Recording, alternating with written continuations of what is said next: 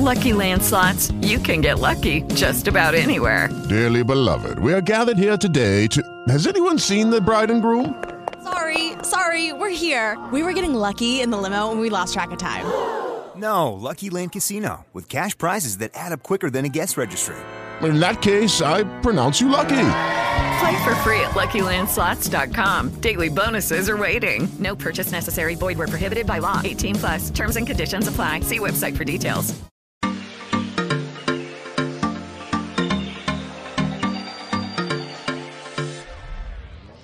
Bienvenidos a la Semana Luni de la Escuela Universitaria Real Madrid, Universidad Europea.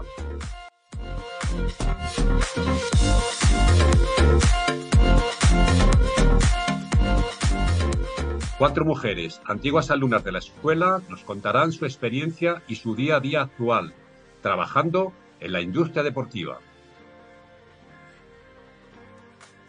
Hola, ¿qué tal? Yo soy Alex Tusamen y os doy la bienvenida al segundo día de la Semana Alumni de la Escuela Universitaria Real Madrid, Universidad Europea. Esperemos que disfrutaseis el episodio de ayer con Inés Laera, donde hablábamos de la fisioterapia deportiva, de su experiencia actual trabajando en el Club Atlético Sasuna y también contando muchísimas anécdotas de su experiencia en la escuela. Y hoy tenemos nueva protagonista y tenemos nuevo campo profesional y vamos a hablar con Belén Flores, que actualmente está trabajando como adjunta a la Secretaría General en la Real Federación de Hípica Española. Vamos a hablar muchas cosas con Belén que ahora os desvelamos, pero bueno, como estamos en la semana alumni de la Escuela Universitaria de Real Madrid Universidad Europea, es conveniente destacar que esta alianza, eh, como el propio nombre dice, entre la Universidad Europea y el Real Madrid Club de Fútbol, ofrece este tipo de formación que lleva la excelencia al deporte mediante programas que se centran en cuatro áreas, como son las áreas de la salud, el deporte, la gestión y la comunicación. Hoy vamos a hablar con Belén de muchas cosas, cambiamos de campo eh, de área de trabajo, de área de trabajo profesional en el sector y bueno, vamos a empezar hablando de, cómo llegó eh, Belén a la escuela, cuándo y qué máster hace, además de su vínculo previo con el deporte y el mundo del derecho, como acaba finalmente estudiando un máster en, Derecho Deportivo, eh, que es lo que nos va a contar. Tocamos también ejemplos de dinámicas de grupos en clase. Eh, Belén nos va a contar cosas muy prácticas de proyectos y clases que tuvo y, cosas que recuerda especialmente con mucho cariño y también eh, clases muy proactivas y, cómo la ayudaron. Y vamos a tocar también esos casos prácticos con esos profesores y nos va a destacar, por supuesto, siempre hacemos mucho hincapié en la importancia del networking, viajes y otro tipo de experiencias que vivió la escuela. Tocamos también cómo surge la oportunidad de trabajar en la Real Federación de Hípica Española y su trabajo como adjunta a la Secretaría General, además de cómo es su día a día, que siempre sabemos que aporta muchísimo valor y es de las cosas que más nos pedís, que os mostremos cómo trabajan profesionales tan cracks como Belén en su día a día laboral. También mmm, vamos a poner mucho foco en cómo se trabaja en un deporte menos conocido a priori, eh, si lo comparamos con el fútbol, el tenis o el baloncesto, por ejemplo aquí en España, cómo es la hípica y cómo tratan de impulsarlo y desarrollarlo. También vamos a ver los objetivos desde la federación, eh, los objetivos que tienen por supuesto desde la Federación de Hípica Española, además del reto de los próximos Juegos Olímpicos, ojo que esto nos lo va a explicar muy bien Belén, y para quien no conozca este deporte, yo creo que hoy le van a quedar muchísimas cosas claras y va a tener un conocimiento 360 que va a permitir entender cómo se trabaja en, en un deporte menos mayoritario, pero que genera muchísimo, especialmente aquí en España vais a flipar con lo que representa el Producto Interior Bruto en relación también al Producto Interior Bruto que representa la industria del deporte. Este dato también es muy interesante y nos lo va a compartir Belén muy bien el detalle para que conozcáis un poco cómo trabaja este sector y su importancia también en la economía española. Eh, sabemos que nos escucháis de todos los lugares del mundo, obviamente ponemos, tratamos de traer a, a ponentes, a profesionales, eh, entrevistar a personas al fin y al cabo que trabajan en el sector en cualquier región. Sabéis que tocamos también mucha gente de aquí a España porque obviamente Impulsing eh, está ahora mismo aquí en, eh, con base en Madrid y con foco principalmente en el mercado español, pero nuestra idea, como sabéis, es poder crear y convertir Impulsing en una red profesional para todas las personas que quieren trabajar o ya trabajan en la industria del deporte y ayudarles en su carrera profesional en cualquier disciplina deportiva. Pero bueno, hoy tenemos un nuevo episodio, eh, seguimos con la semana alumni de la escuela, os traemos más casos reales y prácticos y os invitamos a que os quedéis porque arrancamos ya con Belén. A por ello. Bueno, Belén, bienvenida a la Semana Alumni de la Escuela Universitaria Real Madrid Universidad Europea aquí en Impulsing. Eh, un placer tenerte con nosotros y, bienvenida.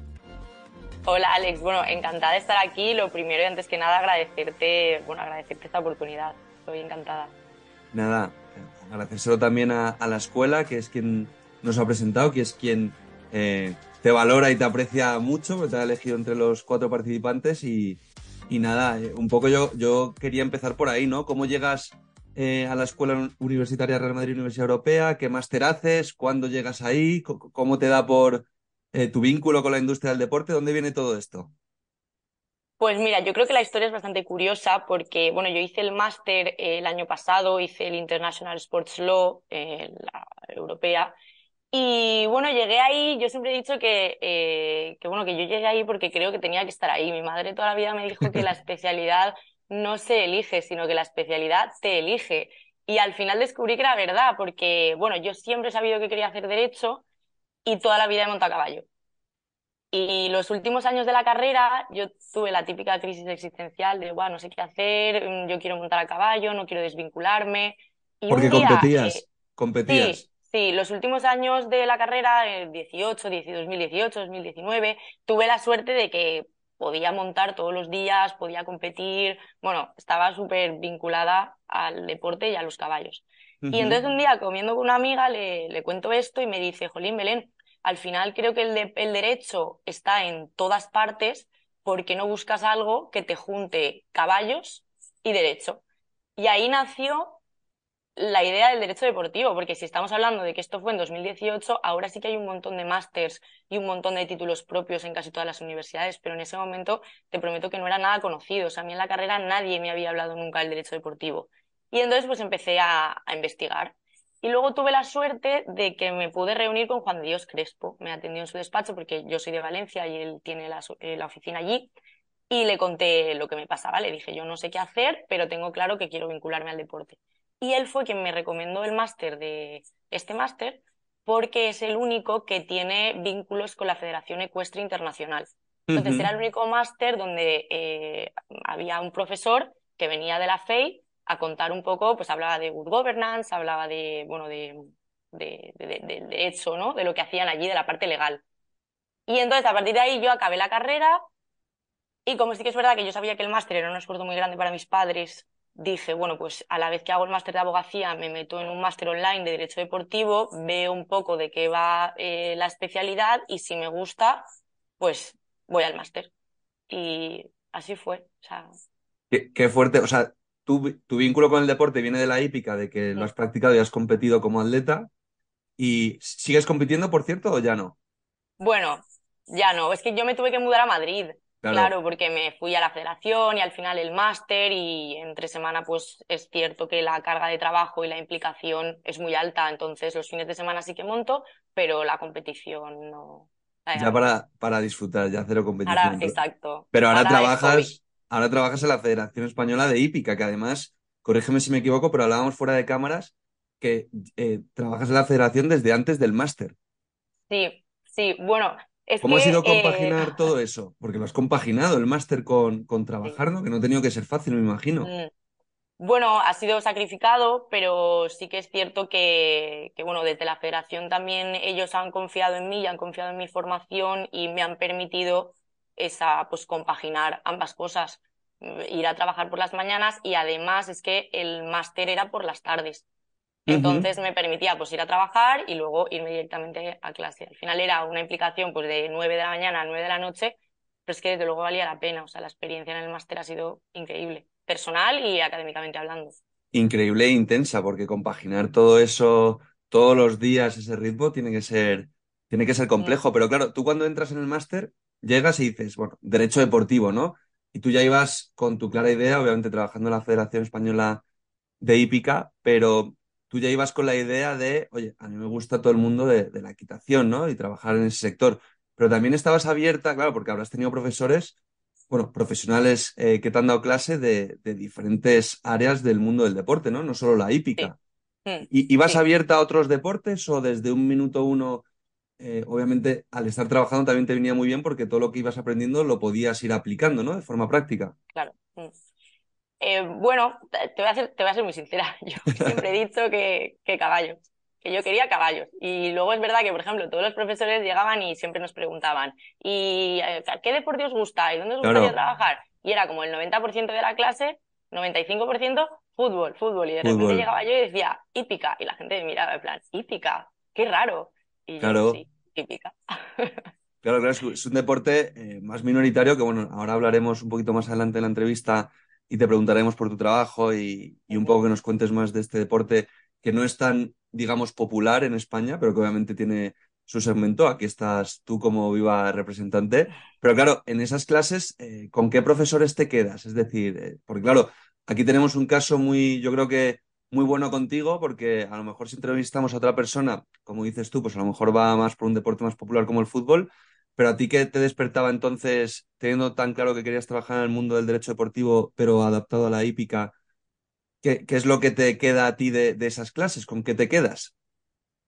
Pues mira, eh, es verdad que yo llegué con la mente en ese sentido muy cerrada de hípica, hípica, hípica, pero también es cierto que gracias a todos los profesores que, y expertos en, vamos, en derecho deportivo que he tenido, ellos eran los que me transmitían a mí la pasión al final por todos los deportes. O sea, yo quiero hípica y estoy en hípica porque me apasiona, pero lo otro también, otros deportes me parecen preciosos. Yo, por ejemplo, recuerdo a Pablo Torquetti, que es eh, abogado de Ruiz Huerta y Crespo, que es un, vamos, profesional del sector, que ya no era solo el contenido de sus clases, que era espectacular, era la pasión con la que él nos contaba todo lo que hacía.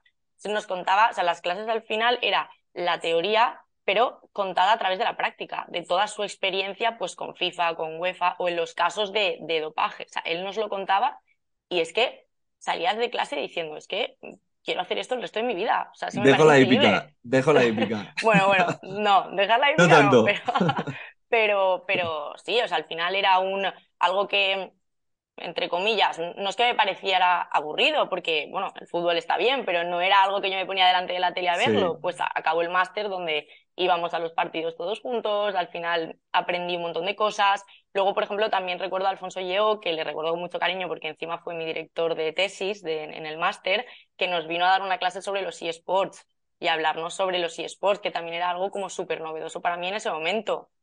Y luego hemos tenido clases, eh, por ejemplo, recuerdo un día que vino un profesor que nos dijo, bueno, ahora os vais a separar todos por grupos, os voy a dar un papel, cada uno tiene que mirar el rol que le corresponde en esta clase, no decírselo a nadie y vais a fingir una negociación de un traspaso de un jugador.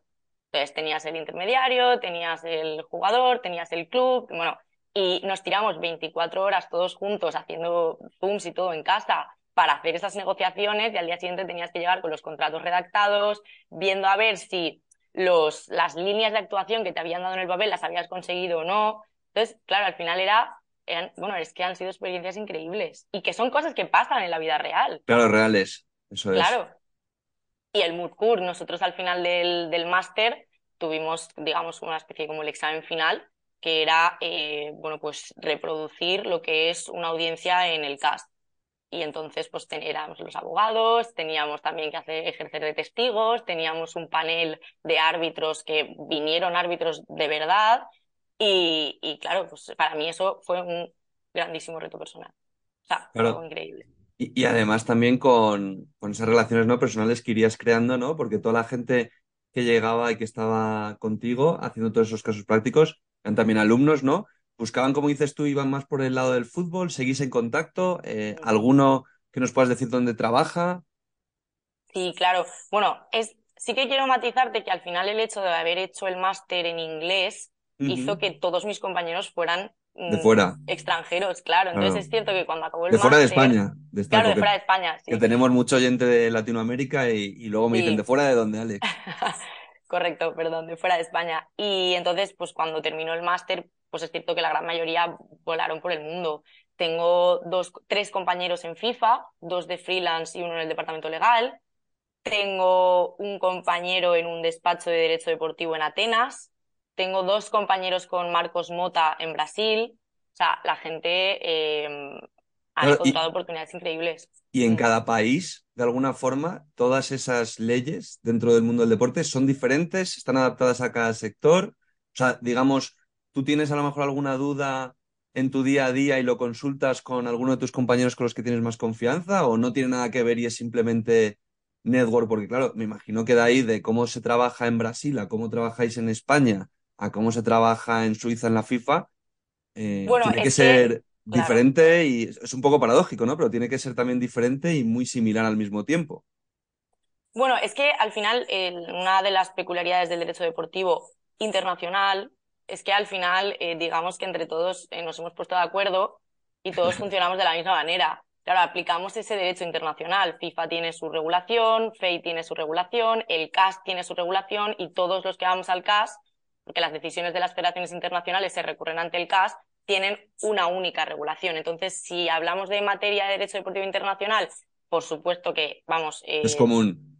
Sí, y, y- y sé que nos llamaríamos, no, no es que nos llamaríamos, es que sé que nos llamaremos, que nos encontraremos en el camino y nos ayudaremos entre nosotros, porque es verdad que la relación que, y los vínculos que hemos creado, yo creo que, pues no van a ser las típicas amistades que estás en contacto todos los días y que os veis todos los días, pero sí que sabes que si tienes un problema los puedes llamar. Claro, Y es verdad que en mi caso, en concreto, al estar en la. Federación Española, yo sí que aplico derecho nacional, claro, porque los procedimientos disciplinarios se aplican al final con derecho nacional. claro, claro.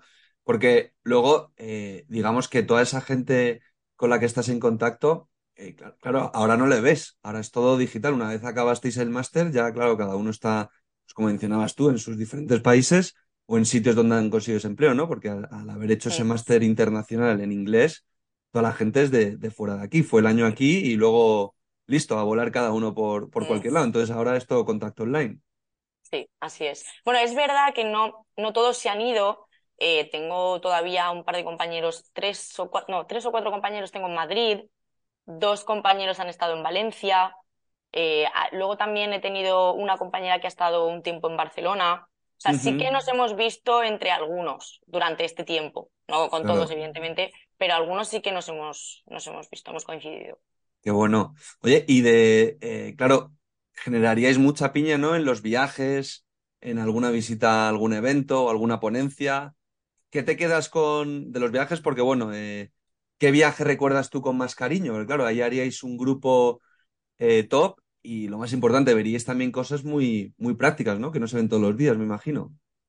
Pues mira, yo creo que la parte mm, también más guay del máster y del hecho de ser un máster en inglés con compañeros de fuera de España hizo que todos estábamos en Madrid, entre comillas, solos, ¿no? O sea, mm, tú- si tú no eres de ahí, no tienes tu grupo de amigos, entonces siempre salíamos juntos, a todo, Claro. todo lo hacíamos juntos.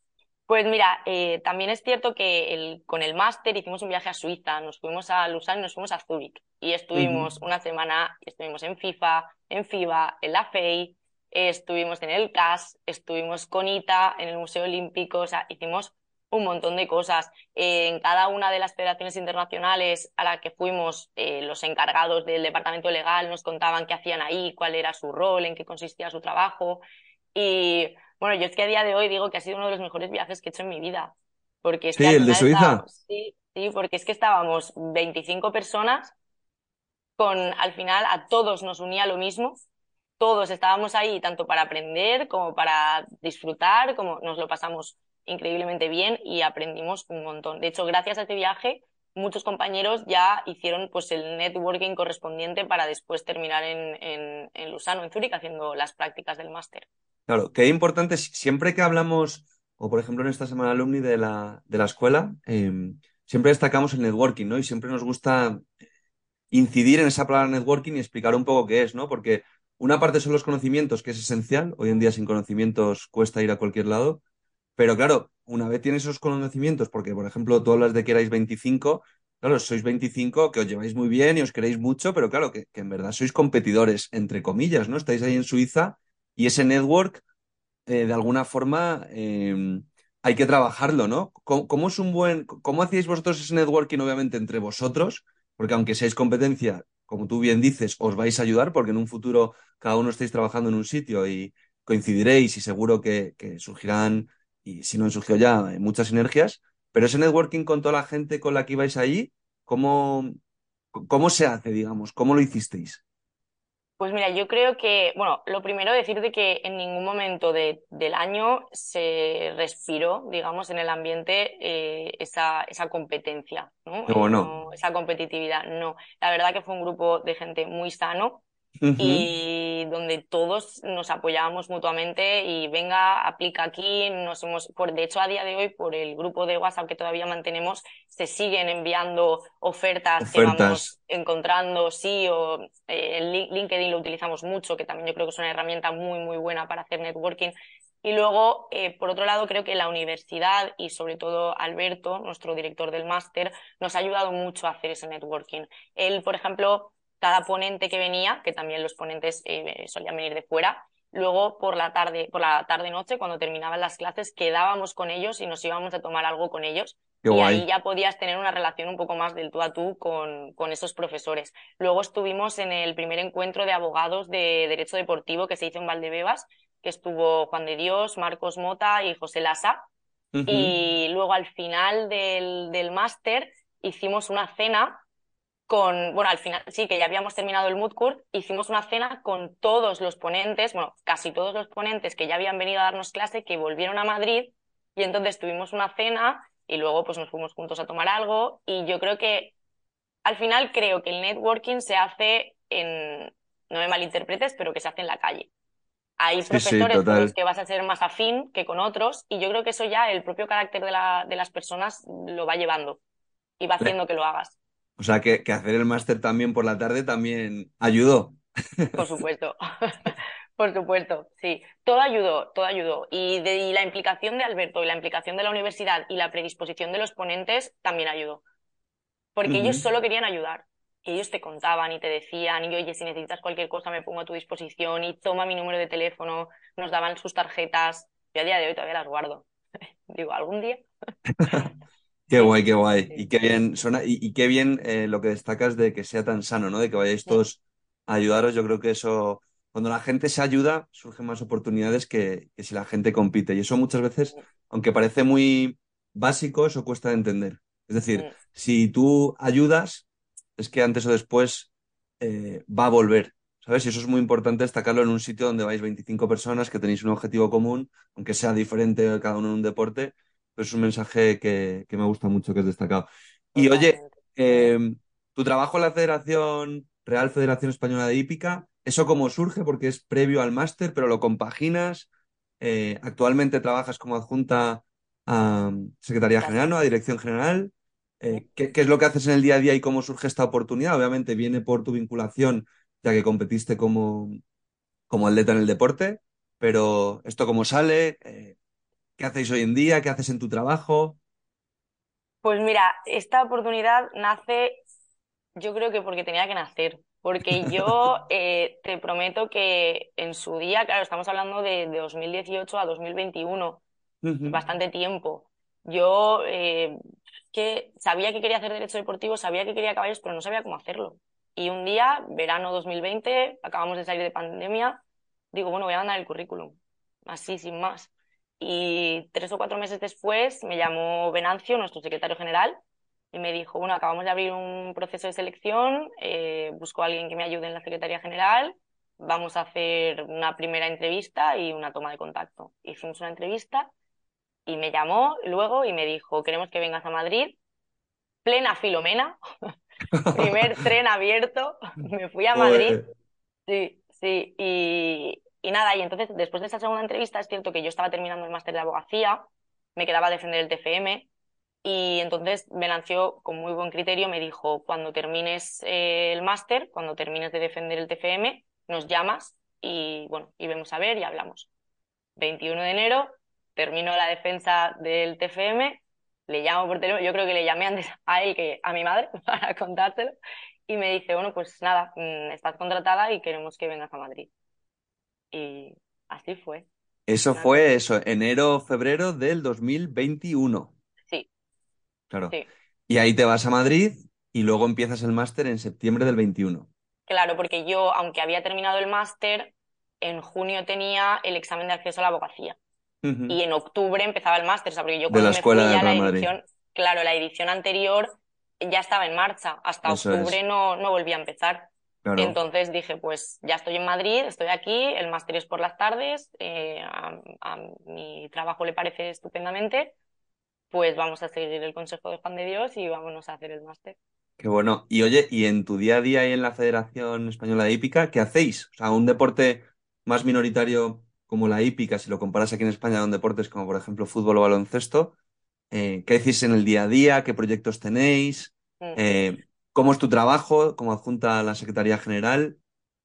Pues sí, pues mira, te cuento un poco. Yo trabajo mano a mano con Venancio, con el secretario general, entonces básicamente le doy apoyo en todas las labores que él tiene como secretario general.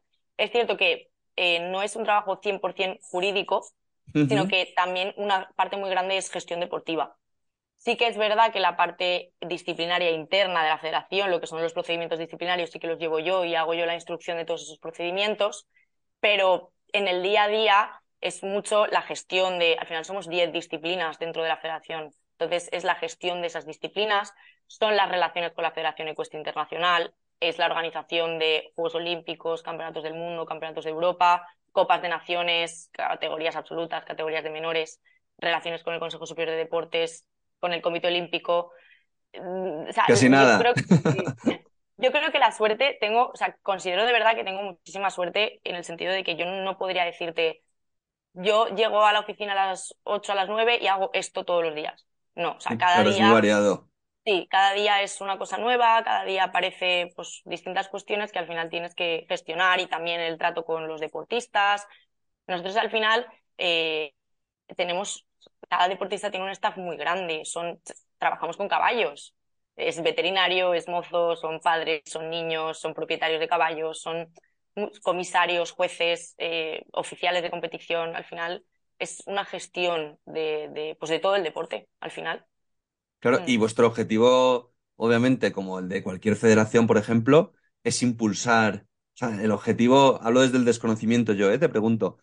O sea, el objetivo de la Federación Española de Hípica es impulsar el, el deporte y que cada vez se profesionalice más, ¿no? Que haya más ingresos, más gente practicando el deporte, más recursos, ¿no? E- Eso también tiene que ser complejo, ¿no? Siendo un deporte eh, más minoritario. ¿Cómo, cómo podéis conseguir todos esos recursos? ¿O cómo, cu- cuáles son vuestros retos dentro de, de impulsar ese deporte? Pues yo creo que, haciendo referencia a lo que dices de, de que es quizás un deporte menos conocido, yo creo que es, es- eso es un reto apasionante, ¿no? El hecho de Ujú. darle visibilidad a, el de- a este deporte que la gente considera minoritario, que también yo quiero matizar una cosa. Nosotros el año pasado hicimos con Green Oak, una consultora de Deloitte, y con Iguada Cartuja, Hierro del Bocado, hicimos un, el segundo estudio del impacto del sector ecuestre en España. Y el resultado de ese estudio fue que el- el- el- la industria, el sector, supone el 0,59% del PIB nacional. Flipa. 7,3 millones de euros lo que, lo que genera y mantiene alrededor de 150.000 puestos de trabajo.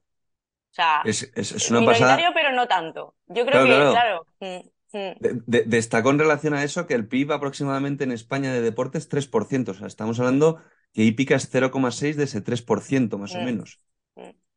es, es muchísimo. Entonces, Es yo mucho. creo que al final nuestra, nuestra misión también es impulsarlo y, y darlo a conocer, pues eh, eh, buscando el compromiso de los medios de comunicación y mostrando al mundo eh, todo lo que hacemos, porque es que aparte de un deporte es una industria y sobre todo también a través de las redes sociales, que a día de hoy, por supuesto, que tienen muchísima, muchísima importancia. Y luego ya desde el punto de vista de retos y objetivos, yo creo que aquí ya desde un punto de vista más deportivo, ¿no? Aparte de la visibilidad, un poco más como federación, como deporte, este año sin duda la- nuestro objetivo es obtener la calificativa olímpica de París 2024, que vamos con todo este año, eh, todos los campeonatos de Europa, nos jugamos la plaza y vamos a ello. ¿Y cómo lo ves? sí. ¿Lo, lo ves que va a salir? Pues de verdad que yo creo que sí. O sea, en Doma Clásica es muy, muy probable que, que lo hagamos. Siempre estamos ahí y con muy, muy buenos resultados.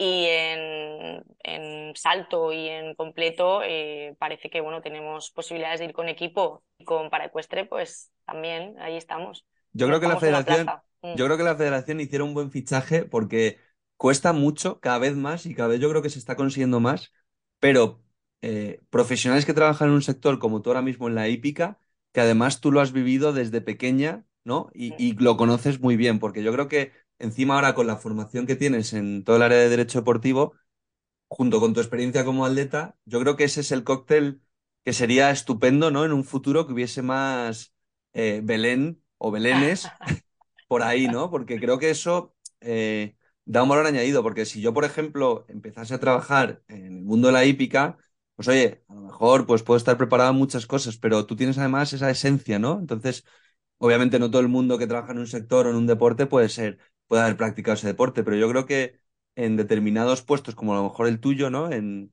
en Secretaría General, que sois además un poco la parte más estratégica, pues creo que le dais un valor añadido porque, joder, es que solo escucharte un poco, pues, la, la pasión que transmites, ¿no? Y, y, todo lo que hacéis y las ganas de que os lo den. Me imagino que si os lo dan, montaréis una fiesta bastante grande, ¿no? Me imagino. Sí, sí, ya está hablado, sí.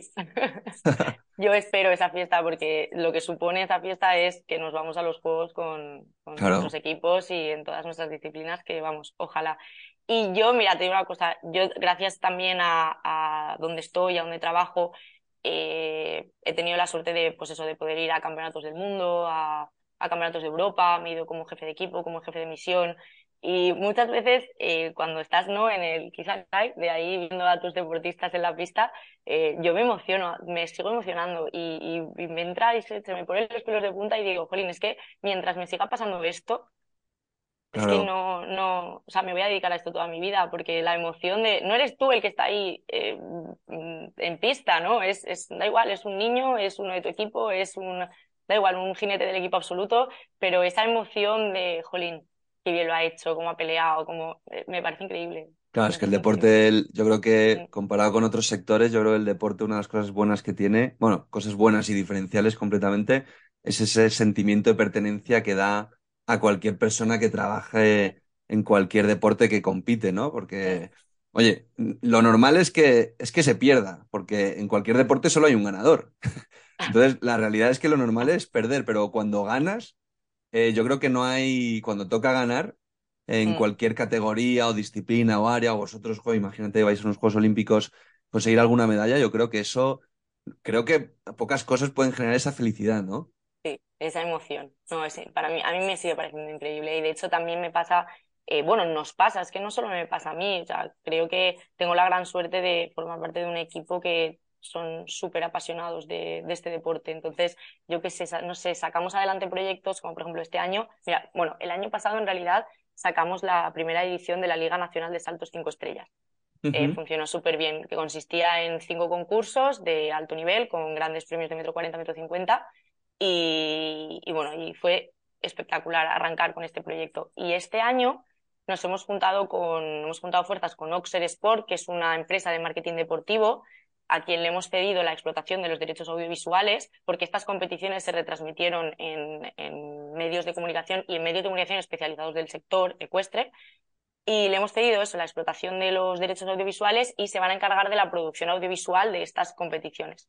Entonces, eh, sí, es súper vamos, es un proyecto súper interesante que además yo creo que le va a dar muchísima visibilidad, lo que hablábamos al principio, muchísima visibilidad a la competición. Hemos ampliado las competiciones de 5 a 7, se van a repartir casi 90.000 euros en, premios. Tenemos patrocinadores como, bueno, Securitas Direct, Caser, Volvo, Solán de Cabra. Ha sido increíble ver la evolución y la ilusión con la que nace tanto la primera edición como la segunda edición. De hecho, eh, bueno, estuvimos la semana pasada en el Comité Olímpico Español con su presidente, con Alejandro Blanco, quien eh, resaltaba ¿no? la importancia de tener una potente competición nacional, tanto para nuestros deportistas como caballos, de cara a la, bueno, pues a la alta competición y a la competición internacional. Y, es una suerte. y tú ahora con lo que sabes y, y, todo lo que estás metida, ¿no? Y toda la experiencia que ya tienes, ¿qué le, qué le recomendarías a alguien que estuviese en tu situación de hace cuatro años, de trabajar, de darte cuenta, oye, quiero trabajar en el mundo del derecho deportivo. Bueno, en tu caso también sabías que, que por toda la rama de la hípica, pero alguien que quiera trabajar como abogado o abogada deportiva, eh, ¿qué le recomendarías? Pues mira, yo creo que al final hay tres cosas muy importantes. Para mí la primera es estudiar, estudiar y formarse. Hay que formarse. Y sobre todo porque la competencia a día de hoy cada vez es mayor y la gente cada vez está más preparada. Entonces yo creo que es muy importante. Luego también el inglés, lo típico, ¿no? Que se dice, el inglés y, el francés, bueno, al final los idiomas, y sobre todo lo que comentábamos del networking. O sea, yo creo que hay que aprovechar todas las oportunidades que se te ponen en el camino, porque lo que a mí me pasó en 2018 con una reunión con Juan de Dios, eh, con una, una, niña que, no había todavía, que todavía no había terminado la carrera, eh, es lo que quizá hoy en día me ha hecho estar donde estoy. ¿no? Y yo en aquel momento no lo sabía. Entonces creo que hay que darle mucha importancia a esas cosas, a las oportunidades que a veces se te plantan en el camino y dices, bueno, pues mira, voy a ello. Invertir no solo tiempo en formarte, que obviamente es fundamental, pero invertir tiempo en tomarte un café con alguien eh, aunque sea coste cero y no vayas a ganar, un euro, ¿no? Que hay muchas veces que la gente... Nunca es eh, coste cero, estoy segura. Sí, exacto. Pero es que la gente parece que, yo qué sé, y más cuando, somos más pequeños, ¿no? cuando todavía no tenemos experiencia o ese nombre de, oye, tengo que demostrar primero, no, no, mm. pidas, pregunta, pues como hiciste tú, tú preguntaste y mira, se te abrieron puertas. Mm. ¿Sabes? Mm. Esa humildad, ¿no? De, cara, oye, eh, como decías es que no lo sé, claro. No sabías. no lo sé. Eso es. Y eso es muy importante, ese mensaje, sobre todo para construir generaciones potentes y, profesionales potentes en el sector. Oye, pregunta a gente que tiene el triple de experiencia que tú, que te pueda ayudar. Sabes que no pasa nada porque no, porque estés perdido, si es que todos hemos estado ahí y seguimos estando. Mm, de hecho, destaco, eh, yo, cuando hice, el, yo hice la, la tesis ¿no? de este máster del tema de los eSports, y bueno, y empecé a investigar un montón y empecé a interesarme por el tema y me surgió una idea y entonces hablé con, con Alfonso yo, que comentaba antes, un profesor nuestro que tengo mucho cariño. Y él me dijo, Belén, eh, comparte tus ideas, pregúntale a la gente, llama a esta persona, llama al otro. Y ese consejo para mí al final fue súper importante, porque es como, la gente te ayuda. Total. La gente, claro, la, la, gente sabe y es consciente, y sobre todo los, los, los, especialistas que están ahora en el sector, que las generaciones vienen por detrás. Y ellos son los primeros que quieren profesionales, que sigan a profesionales. Entonces te ayudan. Mm. Y, y por acabar, Belén, un consejo a la Belén de hace 10 años, ¿qué le dirías? Pues, Jolín, le diría que tenga paciencia, que todo llega. Mm, y más que un consejo, creo que le daría las gracias porque creo que gracias a ella yo estoy aquí. Qué bueno. A esta Belén de hace 10 años. Mm, le daría las gracias. Pues Belén, eh, oye, muchísimas gracias por tu tiempo. Eh, yo creo que es un episodio, pues bueno, que cualquier persona que quiera trabajar en el mundo del derecho deportivo se va a tener que escuchar una y otra vez. Eh, te deseamos muchísima suerte. Ojalá seáis olímpicos, seguro que sí. Volveré para contártelo. Tienes que volver. Tienes que por lo menos decírnoslo y tenemos que hacer un pequeño esfuerzo o algo cuando pase. ¿Vale? Así que nada, muchísimas gracias. Muchísimas gracias, Alex. Tu tiempo con mm. nosotros. Muchísimas gracias.